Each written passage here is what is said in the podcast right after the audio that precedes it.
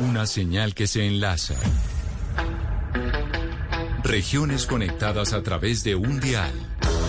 A partir de este momento, Oscar Montes, Ana Cristina Restrepo, Hugo Mario Palomar, Valeria Santos, Gonzalo Lázari y Camila Zuluaga analizan y debaten el tema del día. El tema del día. Colombia está al aire.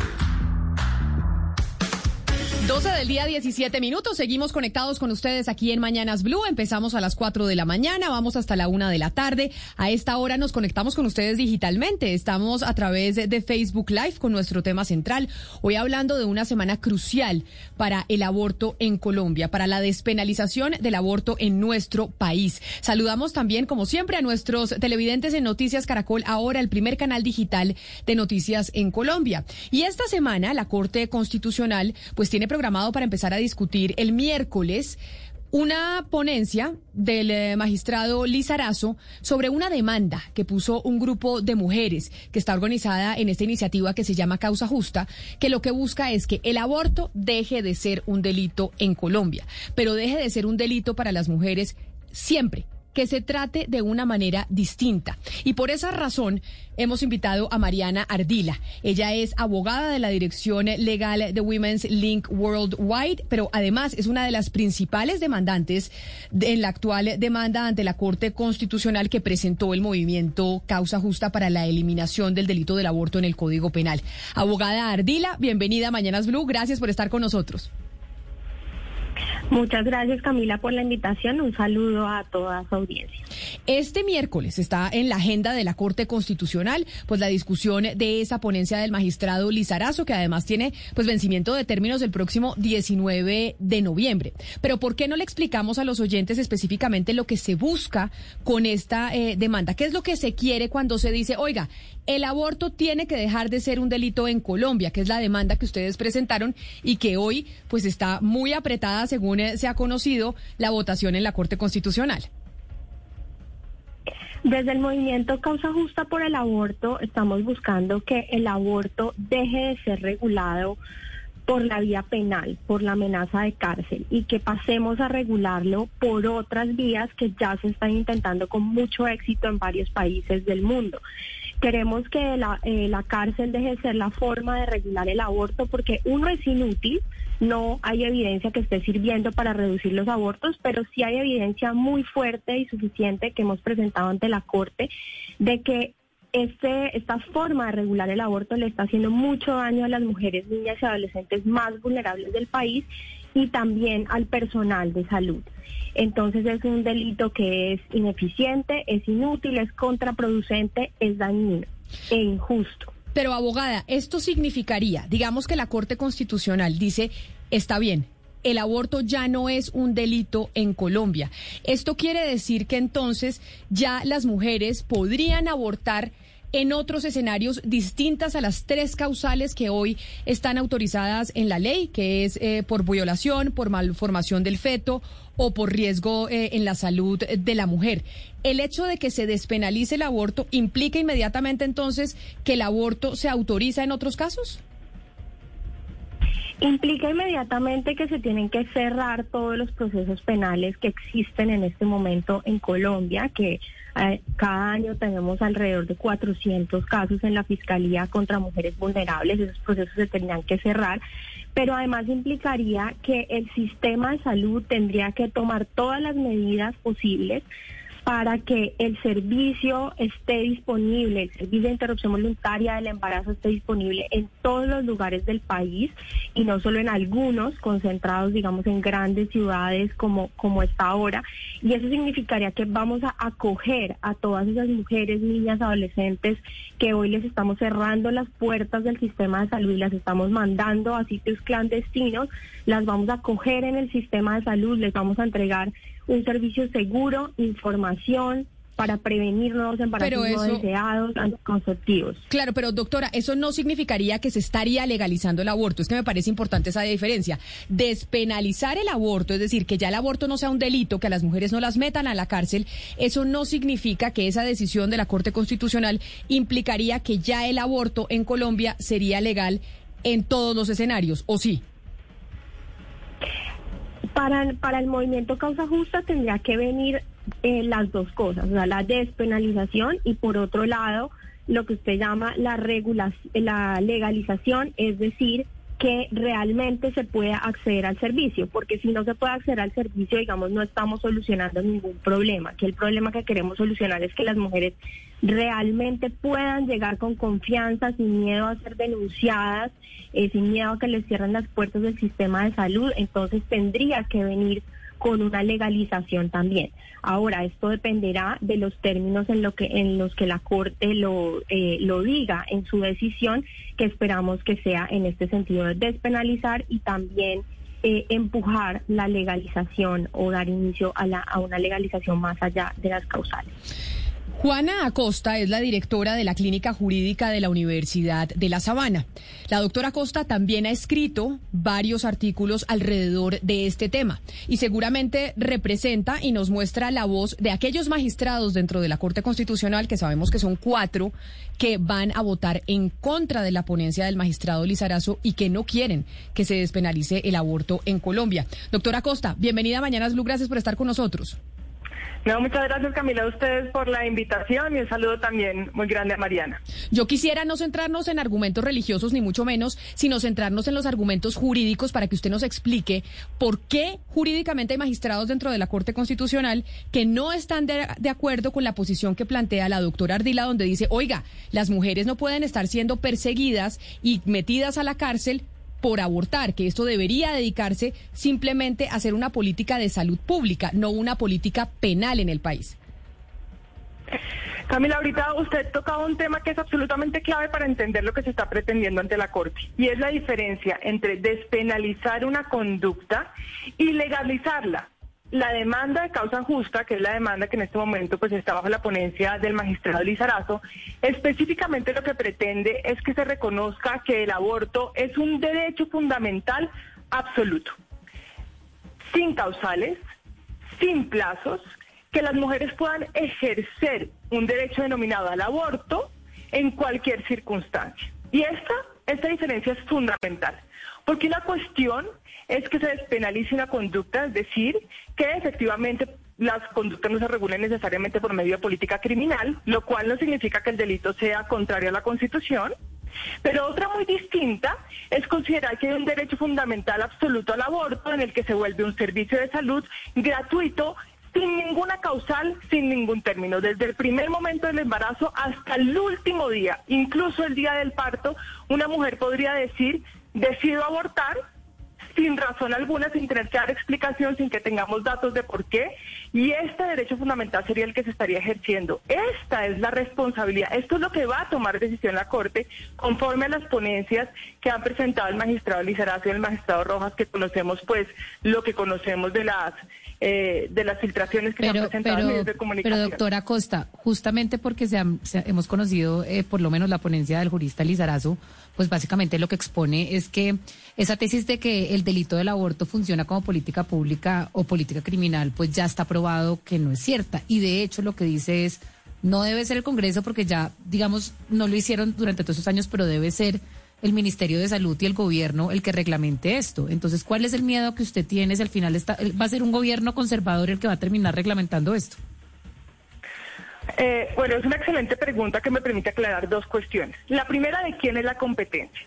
La Corte Constitucional lo que tiene que estudiar en este momento es si el delito de aborto es o no contrario a la Constitución.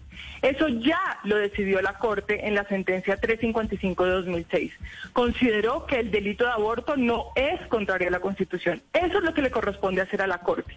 A la Corte no le corresponde evaluar si la política criminal del Estado es eficiente, si está funcionando o no, porque eso la propia Corte Constitucional lo ha dicho, le corresponde hacerlo al Congreso. Hay una contradicción ahí eh, fundamental que es la siguiente. La ponencia, efectivamente, el magistrado Lizarazo parece ser que lo que hace es reenviar una política pública al Ministerio de Salud, pero lo hace sobre dos premisas.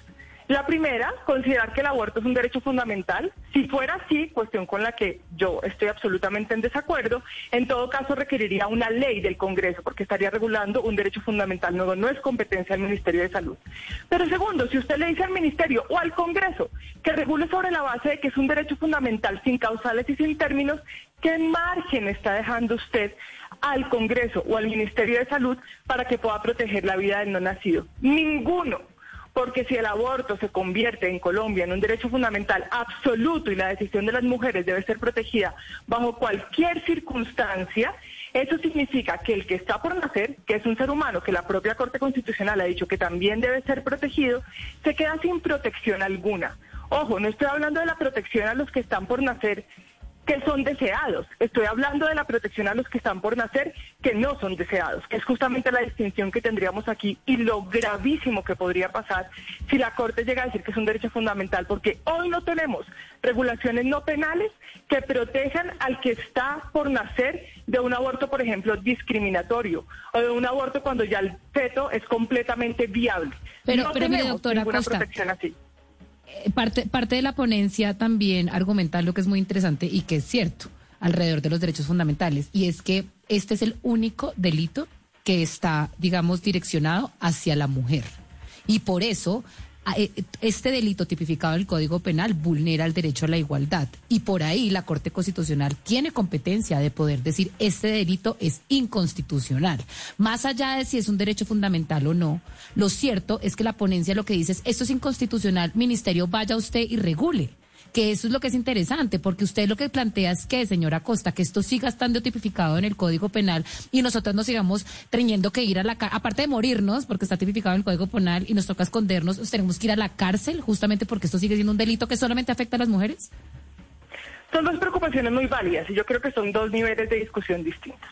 Entonces, la primera discusión está relacionada con lo que usted dice que el delito de aborto solo está dirigido a las mujeres, cuestión que es falsa, porque el sujeto activo, es decir, quienes pueden ser investigados por cometer delito de aborto no son solo las mujeres. De hecho, es lo que se llama en derecho un sujeto indeterminado. Por eso, y lo muestra el propio informe de la Mesa por la Salud de las Mujeres, de las investigaciones que se han abierto en la Fiscalía, que no discrimina específicamente cuáles son las mujeres que han cometido abortos. Muchos de ellos son dirigidos hacia clínicas y hacia médicos y médicas o hacia intervinientes que no necesariamente son la mujer que cometió el aborto. Luego, este delito no solamente está dirigido a las mujeres y adicionalmente, que es la segunda discusión, uno sí debería pensarse, y en eso yo creo que coincido completamente con Mariana, en que la mejor solución, la mejor solución a la mayoría de problemas sociales que tenemos en el país no es la política criminal ni la cárcel. Yo estoy de acuerdo en eso. Una cuestión es que no sea la mejor solución y otra que la Corte tenga competencia para a través de una sentencia en la que analiza si un delito es de acuerdo, está de acuerdo con la Constitución, eliminarlo y decir cómo se debe hacer. ¿Cuál es la cuestión aquí? Es el Congreso, y en eso yo coincido, y además hay que seguir eh, tratando de llegar a consensos en el Congreso sobre mejores formas de regular una problemática que es muy compleja, que es la problemática del aborto. Pero mientras esas otras formas no existan, la Corte no puede simplemente eliminar el delito. ¿Por qué?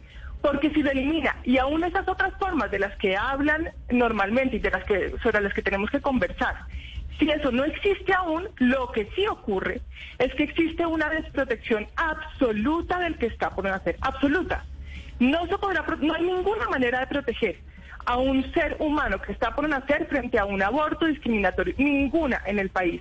Entonces la Corte eliminaría el delito de aborto y en ese momento ese ser humano no tendría protección alguna. Eso es lo que se llama en derecho un déficit absoluto de protección. Colombia está obligada por tratados internacionales de derechos humanos a proteger al que está por nacer.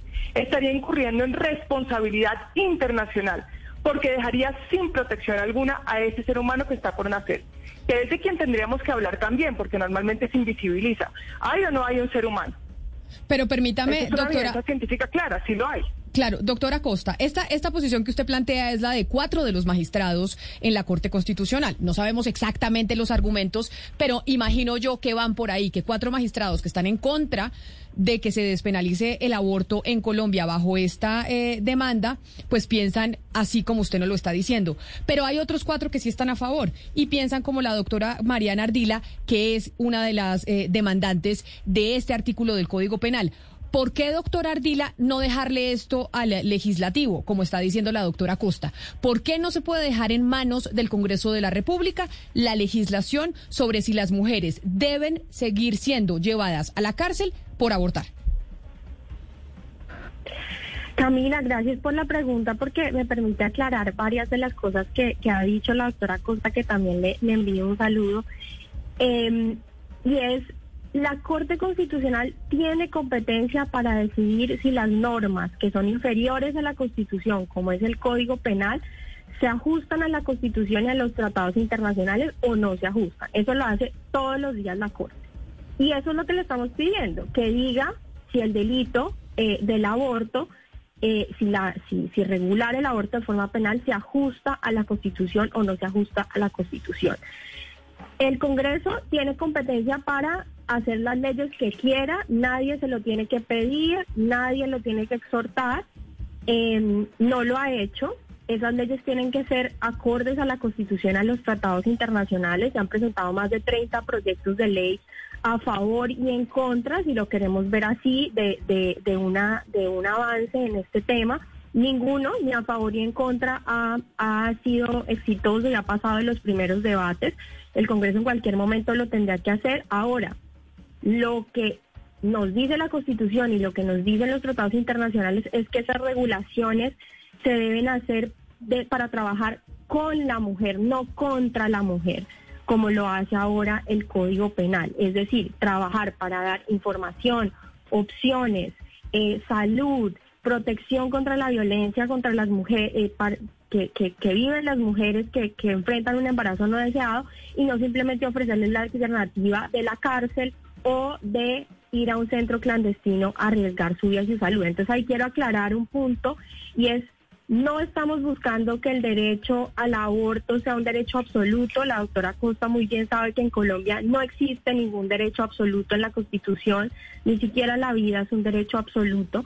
Lo que estamos buscando es que la Corte eh, señale que el, eh, el delito aborto, regular de forma penal el aborto, es inútil, es ineficiente, es contrario a la Constitución, está haciendo daño y que el país debería moverse hacia otras formas de regulación. Y esto lo ha hecho la Corte en varios temas. Acabamos de ver el tema de la eutanasia, lo hizo en el tema de la eutanasia, lo ha hecho en, muy, en muchos otros temas y no vemos por qué, si en otros temas es así, en los temas que importan a las mujeres y donde tenemos más de 5 mil casos eh, de mujeres criminalizadas eh, por aborto y que cada vez son más eh, en el país, en vez de ser menos y mujeres vulnerables, entonces estas mujeres tengan que sentarse a esperar a ver cuándo el Congreso quiere hacer una regulación y mientras tanto la Corte no las protege como la Constitución dice que las debe proteger. Como en Colombia hoy, a pesar de las tres causales que están eh, permitidas, que son en la malformación del feto, la, la violación o el riesgo eh, de la mujer de eh, un riesgo de salud, esos tres casos son permitidos, los otros no, los otros son considerados un delito. Hay, como lo decía la doctora Ardila, cinco mil casos de mujeres que están siendo criminalizadas, es decir, que están siendo investigadas penalmente y que se pueden ir a la cárcel por cuenta de, de abortar.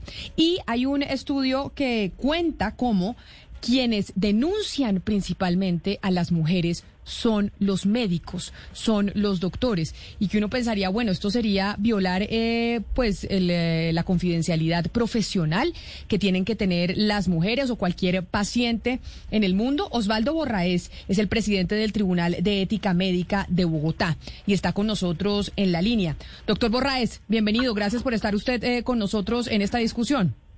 Buenas tardes, ¿cómo están ustedes? Pues doctor Borraes, hablando de la decisión crucial que tiene que tomar la Corte Constitucional esta semana o la otra sobre la despenalización eh, del aborto. Y nos parece importante hablar con el sector médico en esta discusión por una sencilla razón.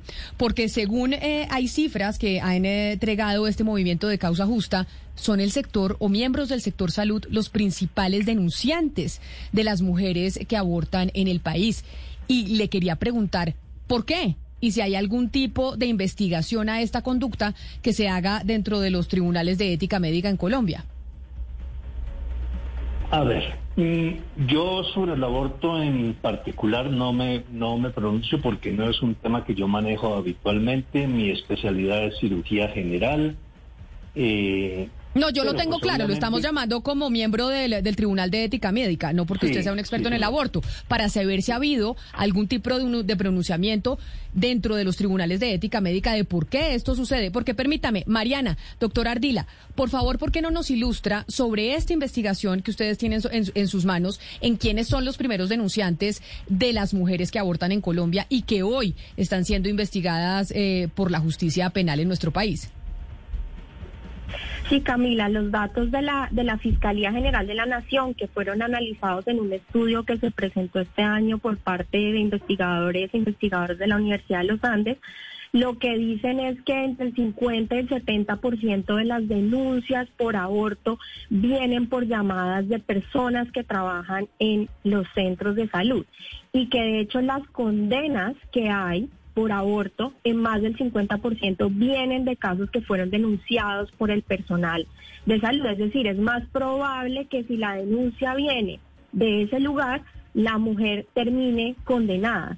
Tiene como mucha fuerza y mucho peso. Esto a pesar de que las normas dicen que, que una denuncia de este estilo en violación del secreto profesional y la confidencialidad médica no debería ser válida en un proceso penal, pero eso no está pasando en la práctica. Y fíjese lo perverso de esto, las mujeres eh, van al sistema de salud buscando ayuda, buscando salud y terminan en un lío judicial. Y esto es muy perverso porque lo que hace es disuadir a las mujeres que busquen al sistema de salud. Entonces las estamos entregando eh, a unos eh, sitios de aborto peligroso eh, que allí no les van a dar información, no les van a dar anticonceptivos, no les van a dar servicios seguros y eso lo que hace es, eh, en, el, en, el, en el, digamos en general, incrementar los abortos.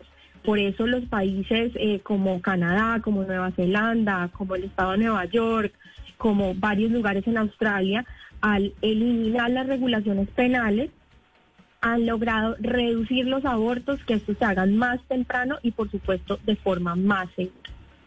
Entonces, usted escuchando esa eh, argumentación de la doctora Ardila, ahí sí le pregunto, doctor Borraes, la posición del sector médico frente a esta situación.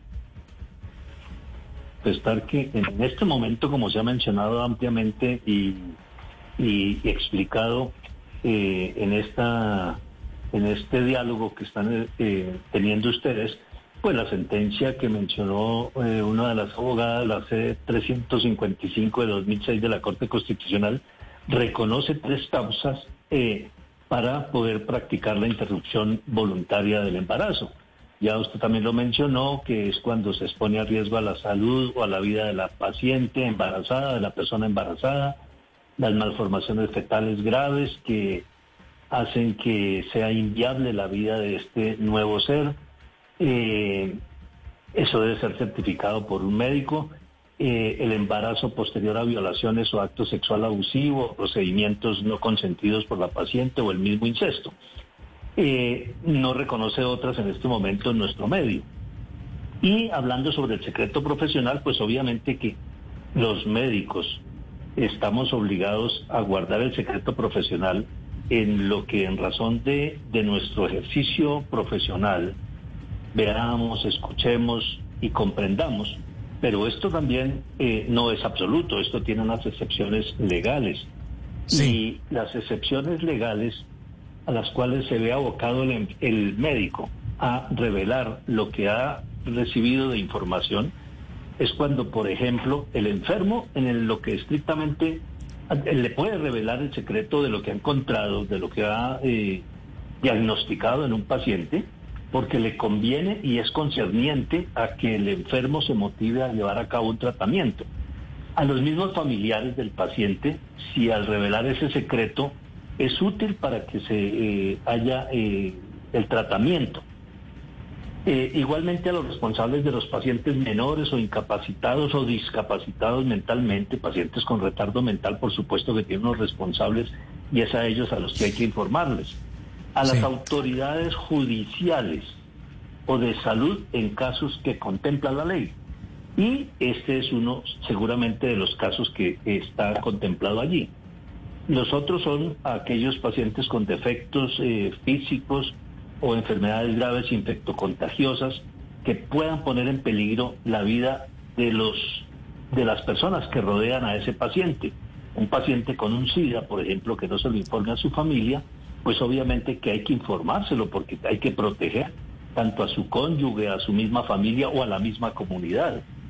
Entonces, Pero en otros casos, doctor Borraes, por ejemplo, que el médico quiera echar mano de su objeción de conciencia o el derecho a la objeción de conciencia y diga, no, el feto también es mi paciente y yo quiero denunciar a esta señora que quiere abortar. ¿Eso hoy eh, es, es, viable, es posible? La objeción de conciencia del médico tiene que manifestarla ante la institución y la institución toma eh, la conducta a seguir. Ellos deben determinar eh, o mm, decirle a otro médico que, que actúe en reemplazo de esta persona que no, que, que eh, desde el punto de vista de su conciencia no le permite realizar un procedimiento. Si está por fuera de estas, de estas causales que hemos mencionado y que contempla eh, la Corte Constitucional en esta sentencia que se ha mencionado, pues obviamente que se vería obligado el médico en un momento dado a tener que, que manifestar esto, porque seguramente la institución va a tener que decirlo mire, yo no estoy de acuerdo con esto, no puedo practicar este, este procedimiento porque primero eh, no lo contemplo para mí mm, y segundo eh, porque está también además fuera de la ley, de la ley que, que reconoce las determinadas causas y él debe informárselo a la institución para que la institución proceda. Doctora Acosta, yo ahorita que la escuchaba a usted eh, contestarle la pregunta a mi compañera eh, Valeria, no quedé muy satisfecha con su respuesta porque eh, digamos que mi compañera Valeria la, hablaba de la posibilidad de nosotras como mujeres ser procesadas como criminales por abortar.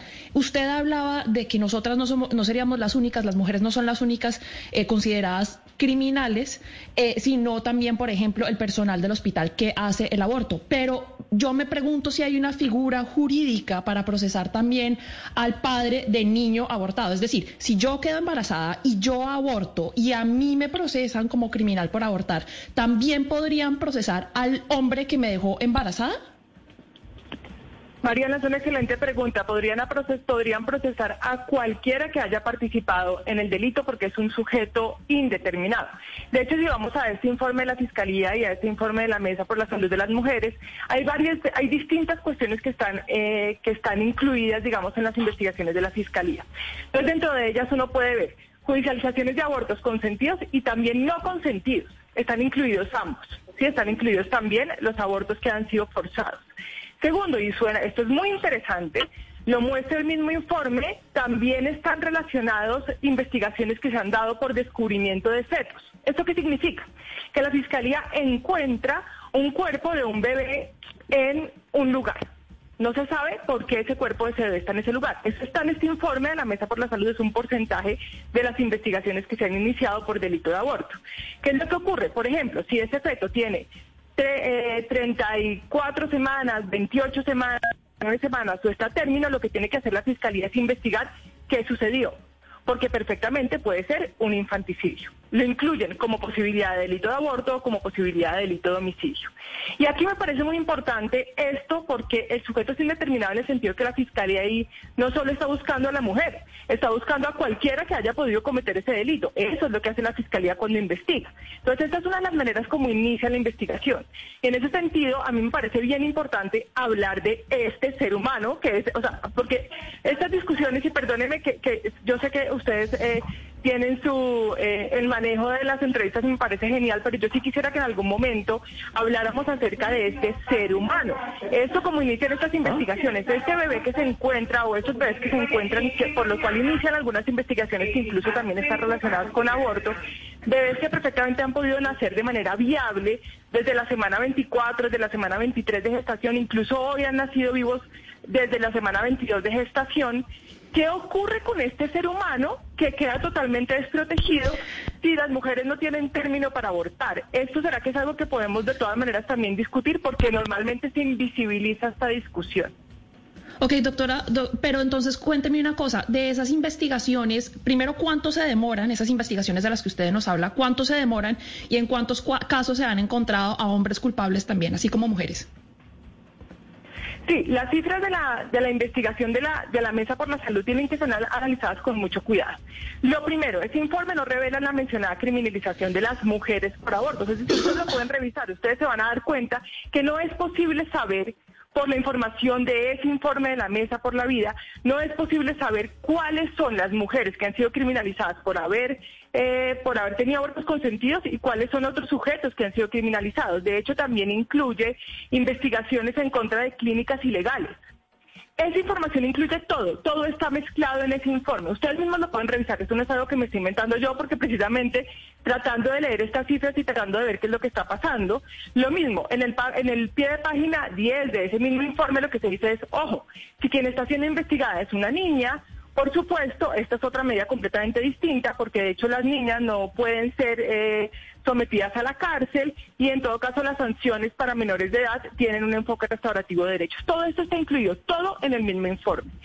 No es posible determinar del informe cuántas mujeres, cuántos hombres, cuántas son las clínicas y cuántas han sido porque cometieron el aborto o porque son intervinientes. Ojo que interviniente en el delito no es lo mismo quien ha no es lo mismo a quien ha cometido el delito. Pero yo quiero aclarar algo que me parece muy importante. Yo repito, yo no creo, no creo que la cárcel sea la solución para el tema del aborto. Yo estoy convencida que esta no es la solución. Pero una cosa es que no sea la mejor solución y otra, de nuevo, que ese delito sea contrario a la Constitución. Recientemente la Corte, por ejemplo, estudió si el delito de maltrato animal era constitucional o no. Y la Corte consideró que era constitucional porque protegía bienes jurídicos como la vida y la integridad de los animales, lo dijo así, como el valor de la vida y la integridad de los animales. Y en ese sentido, y en ese sentido a mí me causa, realmente me parece muy incoherente pensar que tengan más protección hoy los ríos que son considerados sujetos de derecho, los animales que son considerados sujetos de derecho, la naturaleza que es considerada sujeto de derecho. Y en cambio el ser humano, el ser humano que tiene un ADN humano, porque no es ni animal, ni mineral, ni vegetal, el ser humano que está en el vientre es absolutamente desprotegido. Sí, yo creo que este momento podemos hablar un poco, eh, perdón doctora Costa, yo creo que en este momento podemos hablar un poco de la desproporción que hay entre el tratamiento que se le da a hombres y a mujeres, la desproporcionalidad entre la Fiscalía para tratar a los hombres y las mujeres. Y le quisiera preguntar eh, a la doctora eh, Mariana Ardila, desde 2018 hay 355 mil mujeres que han sido condenadas por aborto. De esa cifra, el 25% corresponde a menores de edad. Es decir, son niñas que han sido violadas. estamos hablando de, niñas que han sido eh, violadas pues porque son menores de edad. estas personas que fueron violadas, estas niñas que fueron violadas, ¿qué sabemos de los violadores de ellas? O sea, ellas están condenadas por aborto, pero ¿qué sabemos de los violadores, de las personas que, las violaron? Gracias Ana Cristina por tu pregunta. Mira que esto es otro dato muy muy eh, desgarrador que trae eh, el informe hecho por, por investigadores de la Universidad de los Andes con cifras oficiales de la Fiscalía, porque lo que se dice es que de los casos, digamos, cuando una mujer decide abortar, eh, las condenas llegan a un 7% más o menos, mientras que las condenas por delitos que sufrimos las mujeres, como la violencia intrafamiliar, la violación, solo alcanzan entre un 1 y un 3%. Es decir, en Colombia a las mujeres se les castiga por tomar una decisión, pero cuando son víctimas de violencia no estamos dispuestos a protegerlas. Ahora la doctora Costa mencionaba el tema de que el informe también trae datos sobre abortos no consentidos, porque ese también es un tipo penal y es otro tipo penal, no es el que estamos, no es la norma que estamos demandando, sino que en otro artículo del código también se penaliza cuando una mujer la obligan a abortar. Y lo que le impresiona a uno es que esas condenas por abortos no consentidos por las mujeres son muy bajas, mientras el 80, más del 80% de las condenas son sobre abortos que ha decidido libremente la mujer, no llegan ni al 3% de las condenas cuando los abortos no son consentidos por la mujer, a pesar de que en las denuncias las mujeres dicen claramente quién fue la que las obligó, quién fue la persona que las obligó a abortar. Incluso la pena es más alta para el delito de aborto no consentido. Entonces, lo que para lo que está sirviendo este delito es definitivamente para perseguir a las mujeres cuando deciden, pero realmente no hay un interés por proteger la vida prenatal, que eso a lo, a lo que la doctora Costa ha hecho de referencia, realmente este delito no está sirviendo porque cuando también se produce una pérdida de, un no nacido en contra de la voluntad de la mujer, tampoco le interesa a la fiscalía perseguir, como tampoco le interesa perseguir en los casos en los que las mujeres somos víctimas de violencias. Entonces realmente no está sirviendo para nada esta regulación penal. En vez de estar pensando en una regulación penal, podríamos dedicar todo el tiempo, el esfuerzo de todos los fiscales, los legisladores, el Ministerio de Salud para hacer una regulación por fuera de lo penal y de acuerdo con la doctora Costa podemos discutir requisitos, regulaciones, cómo se debe hacer, pero hagámoslo por fuera de lo penal. Eso es lo que el movimiento Causa Justa está buscando y le está pidiendo a la Corte Constitucional en este momento. No me parece adecuada la comparación entre, entre un animal o un río y la vida prenatal. Me parece que aquí lo que estamos diciendo es por supuesto, queremos proteger la vida prenatal. El tema es cómo. La cárcel está suficientemente probado que no es la respuesta. Busquemos otras formas como lo están haciendo ya en varios lugares del mundo. Pero sobre todo, Mariana, porque a mí la señora Costa me parece que está diciendo algo que es una barbaridad en temas de jurídicos y yo sí quiero preguntarle a usted, señora Costa, porque cuando uno maltrata a un animal, ahí no hay derechos en tensión. Es decir, yo no estoy maltratando a un animal y estoy ejerciendo un derecho mientras lo maltrato, pero cuando yo estoy abortando, hay derechos en tensión. Está mi autonomía, está mi libertad, está mi cuerpo y claramente está la vida o la posible vida de un recién nacido. Entonces, si vamos a tener de pronto un debate, digamos, serio, tenemos que partir y comparar los casos en donde haya por lo menos dos derechos en tensión. Usted lo que está diciendo en este momento es que, claro, la vida recién nacido tiene derecho, pero entonces las mujeres no tenemos absolutamente ningún derecho cuando abortamos o cuando decidimos no abortar. Es decir, el, el derecho de los derechos de las mujeres no existen y aquí no existe un escenario donde haya derechos en tensión. Uy, Valeria, eso, que usted está diciendo es absolutamente clave. Yo creo que está yendo al punto, está yendo al punto. Incluso cuando no hay derechos en tensión, porque estamos protegiendo la vida, estamos protegiendo el, eh, contra el maltrato de los animales, protegemos a ese sujeto.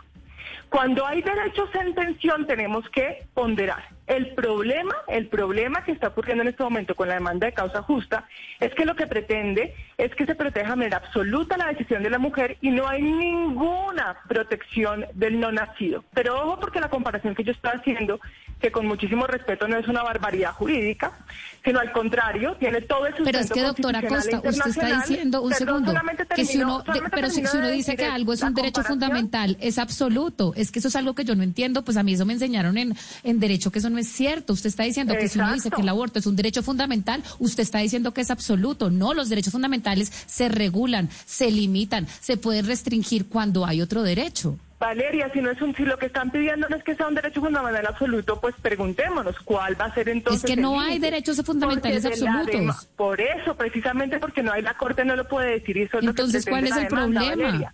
Lo que pretende la demanda es que se vuelva un derecho fundamental absoluto porque no va a tener ningún límite.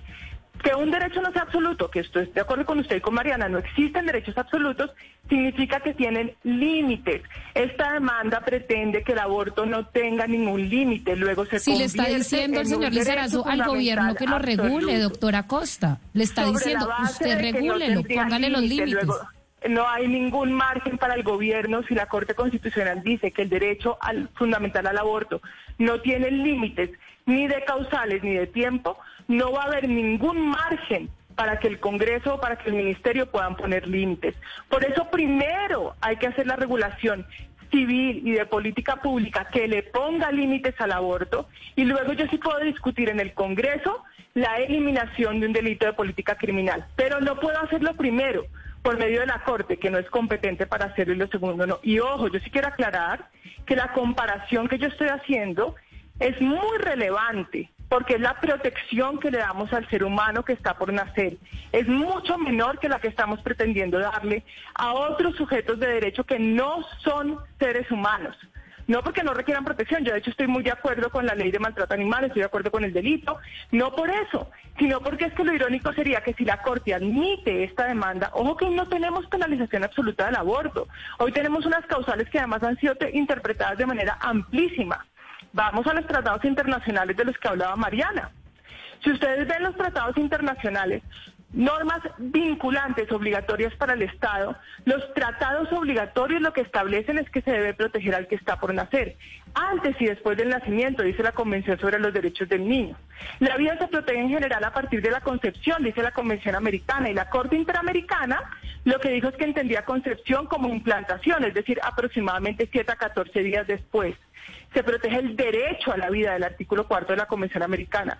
Las normas vinculantes lo que dicen es que hay que proteger al no nacido. Vámonos a las normas no vinculantes que hablan sobre el aborto. Ninguna de esas normas dice que hay un derecho fundamental o un derecho humano al aborto. Sí recomiendan que no haya una penalización absoluta. Y eso ya lo tenemos en Colombia con la 355 de 2006. En Colombia estamos cumpliendo con esas recomendaciones internacionales. Ninguna de esas recomendaciones dice no solo que hay que despenalizar totalmente, sino que hay que volver o convertir las legislaciones nacionales un derecho fundamental al aborto. ¿Qué se está confundiendo la discusión? No hay derechos absolutos, precisamente porque no los hay, no se puede acceder a las pretensiones de la demanda, que lo que pretenden en la práctica, en la práctica, es convertirlo como absoluto. O si no, yo le pregunto a Mariana, ¿cuáles van a ser los límites? Si esta sentencia sale hoy, y despenaliza completamente mañana. ¿Cuál es el límite? Una mujer que tiene 32 semanas de embarazo, 39, 40, y va y pide un aborto sin razones, le tendrían gratuitamente que hacer el aborto exigiendo al sistema de salud.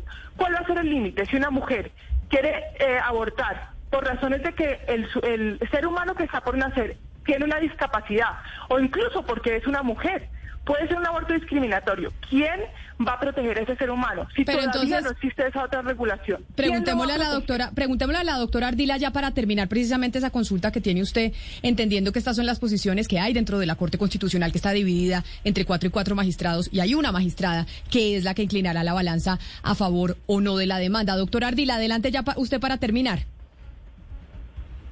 Gracias, Camila. Mira, yo les quiero decir que yo entiendo la preocupación de mucha gente por eh, lo, lo que llamaríamos abortos en edades gestacionales avanzadas. Yo les quiero decir una cosa. Hoy en Colombia, solo un 10 a 15% de los embarazos son interrumpidos después del primer trimestre. Solo un 2% tiene lugar más allá de las 20 semanas. Entonces, no es una no es algo común, pero ¿cómo hacemos si eso nos preocupa tanto? ¿Cómo hacemos para reducir aún más ese margen que ya es pequeño? Lo que están demostrando las cifras y lo que están intentando otros países como Canadá, Nueva Zelanda, en Australia, el estado de Nueva York, en Estados Unidos, es que acoger a las mujeres en el sistema de salud, en vez de asustarlas con la cárcel, es lo que funciona para que los embarazos, para que los abortos se hagan más temprano y para que sean, para que se reduzcan más. No nos digamos mentiras, aquí todas en esta mesa somos mujeres que de alguna otra manera somos privilegiadas. Si estamos en una situación de un embarazo no deseado, vamos a tener a quien acudir. Y la idea es que todas y cada una de las mujeres, niñas y adolescentes en Colombia tengan lo mismo que tenemos nosotras alguien a quien acudir y que ese alguien a quien acudir no sea el centro clandestino de la esquina donde no las van a cuidar ni les van a dar anticonceptivos ni información, sino que sea el sistema de salud, donde podamos ofrecerles todas las opciones, todo el cuidado necesario. Eso es lo que Causa Justa quiere para todas las mujeres y niñas del país. Definitivamente una regulación que nos proteja y no que eh, impida que podamos gozar de nuestros derechos y de nuestra salud. Pues quiero darle las gracias a las dos abogadas, a la doctora Mariana Ardila, abogada de la Dirección Legal de Women's Link Worldwide y una de las principales demandantes ante la Corte de este artículo en el Código Penal, donde pues se persigue a las mujeres eh, penalmente por abortar, y a la doctora Juana Acosta, directora de la Clínica Jurídica de la Universidad de La Sabana. las dos mil gracias por haber estado aquí, pues exponiendo las distintas visiones que hay dentro de la Corte Constitucional que esta semana debe, definir si avala o no la despenalización del aborto en Colombia. Así llegamos nosotros al final de esta emisión. Después de una pausa, sigan ustedes con toda la programación de Blue